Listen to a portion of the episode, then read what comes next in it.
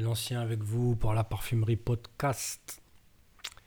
On reste sur un sentier bien noir. On est toujours dans cette box euh, du nez insurgé featuring la parfumerie podcast. Euh, alors, on est toujours donc sur cette thématique sombre, euh, ces, ces, petites promenades nocturnes, ces chemins donc dans la nuit. Et j'ai sélectionné ce petit eau sacré de Healy, James Healy, euh, une marque qu'on affectionne beaucoup, beaucoup, beaucoup ici à la parfumerie. Euh, alors ce parfum, il a une petite histoire euh, avec moi, il a une histoire assez particulière. D'abord, il a, on a parlé, on a fait un épisode sur les Madeleines de Proust, sur ces parfums qui nous évoquent des instants, des odeurs.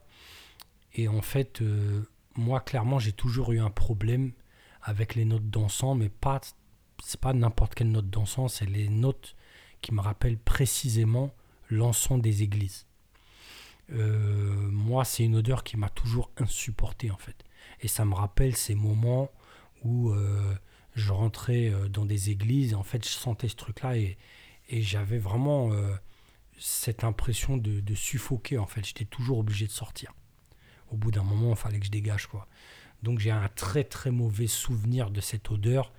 Euh, c'est quelque chose que je garde vraiment qui est compliqué. Et en fait, euh, la première fois que j'ai senti ce parfum, j'ai vu oh un nouveau Hillet. Évidemment, ça fait un moment. Euh, j'ai senti ce parfum. Oh, j'ai fait un pas en arrière, j'ai posé le flacon et j'ai dégagé. J'ai dit ça, c'est pas pour moi. J'ai même pas cherché à comprendre. C'est bien, c'est bien fait. C'était pas mon problème quoi.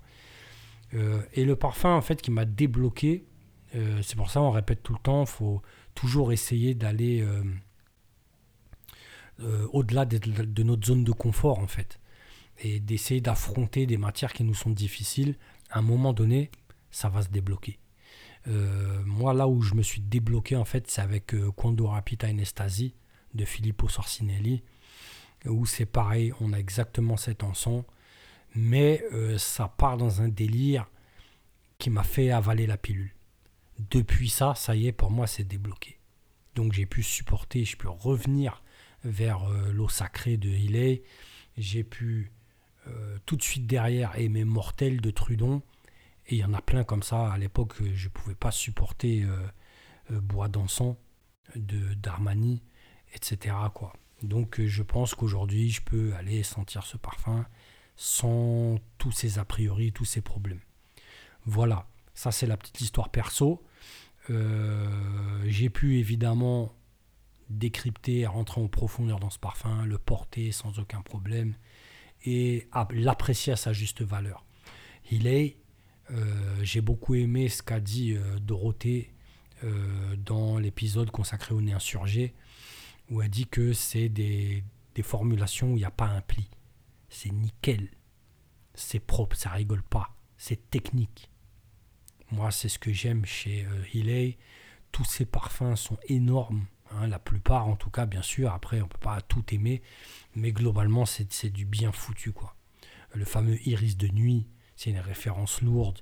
Euh, Agar Wood, pour ceux qui aiment le Wood, ils vont transporter ailleurs. Ils vont, ils vont pas le voir venir. Euh, Vetiver Veritas, c'est n'importe quoi. Voilà. Euh, il y en a plein. D'accord Il y en a plein. Euh, il y avait un qui s'appelait Figuier, je crois, si je me, si me trompe pas dans le nom, qui était monstrueux. Euh, voilà. Là, on est avec l'eau sacrée. La thématique, donc, c'est tout ce qui est sombre. C'est une promenade dans le noir. Et en fait, l'eau sacrée, c'est typiquement euh, ce chemin qui est qui a cette petite mire en fait, cette petite lueur tout au fond qu'on va suivre pour pas se perdre en fait. C'est comme ça que je globalise la formule en fait de ce parfum. Euh, il y a une petite lumière euh, très très précise comme un petit laser en fait, mais ça va pas bouger. C'est ça en fait qui nous fait revenir un peu à cette technique assez assez costaud, voilà, de chez Hiley. Et ce parfum, en plus de ça, bah, c'est un encens. Donc ça va pas blaguer parce qu'il n'a pas rigolé en la matière. Voilà. on est. Alors c'est classé ambré épicé. Moi, j'ai toujours ce problème avec ce, le fait d'appeler ça ambré. Oui, il y a un ambre au fond, donc là, on est, On n'est pas complètement hors sujet, bien sûr, mais très souvent, le fait que c'est un encens, on va le classer en ambré, et là, ça va m'énerver en fait. Bref, c'est des appellations, c'est pas très grave. L'important, euh, c'est pas les familles, l'important c'est ce que c'est. Euh, on est en labdanum cyste au Liban, patchouli, myrrhe, euh, pour venir prolonger, renforcer cet oliban, musc, ambre, vétiver, quelques épices. Euh, on est dans la dinguerie. C'est pas accessible, mais c'est pas complètement fou. C'est-à-dire, on n'est pas dans le délire, c'est pas Rapita, euh, Inestasie pour finir le nom. C'est pas Corpus Ecus, hein, on va en parler dans une, critique qui vient après, pour aller au fond de la noirceur. Là, on est vraiment dans le portable, mais il faut y aller doucement. Il faut y aller doucement, faut pas avoir la main trop lourde, parce que sinon, ça va vite devenir compliqué. Voilà. c'est un parfum où on va aussi trouver, je pense, une note de rose si je ne me trompe pas.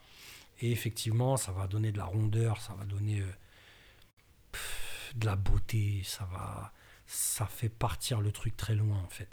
Euh, L'Oliban, cyste, Mire, on est dans une promenade complètement dingue dans l'encens. Voilà. Cyste, bien, évidemment, ça va cuire un peu le truc, mais pas trop. On reste très très encens. Le patchouli aussi, ça donne la rondeur, ça, ça le patchouli et la rose, généralement, c'est archi dingue, quoi. Euh, là, vraiment, euh, moi, ce parfum, j'ai pu l'apprécier tel qu'il mérite d'être apprécié, parce qu'évidemment, pour moi, c'était complètement inaccessible.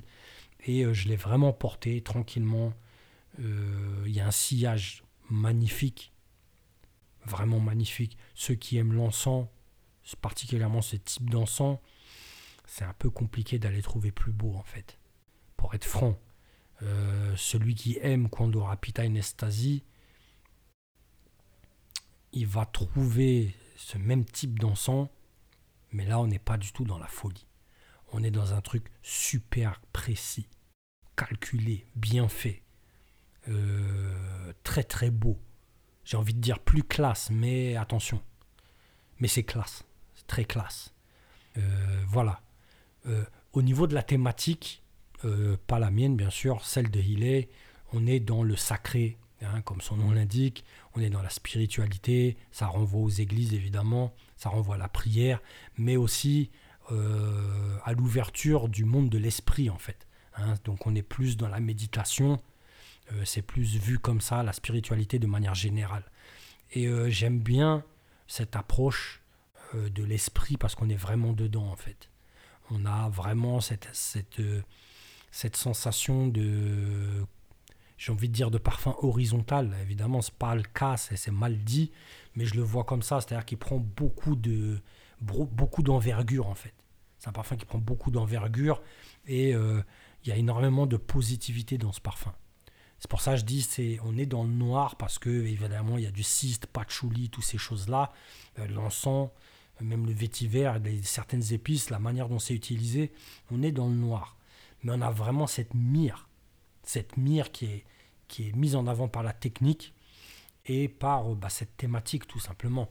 Euh, c'est vraiment, c'est vraiment, euh, c'est vraiment bien foutu quoi, clairement quoi.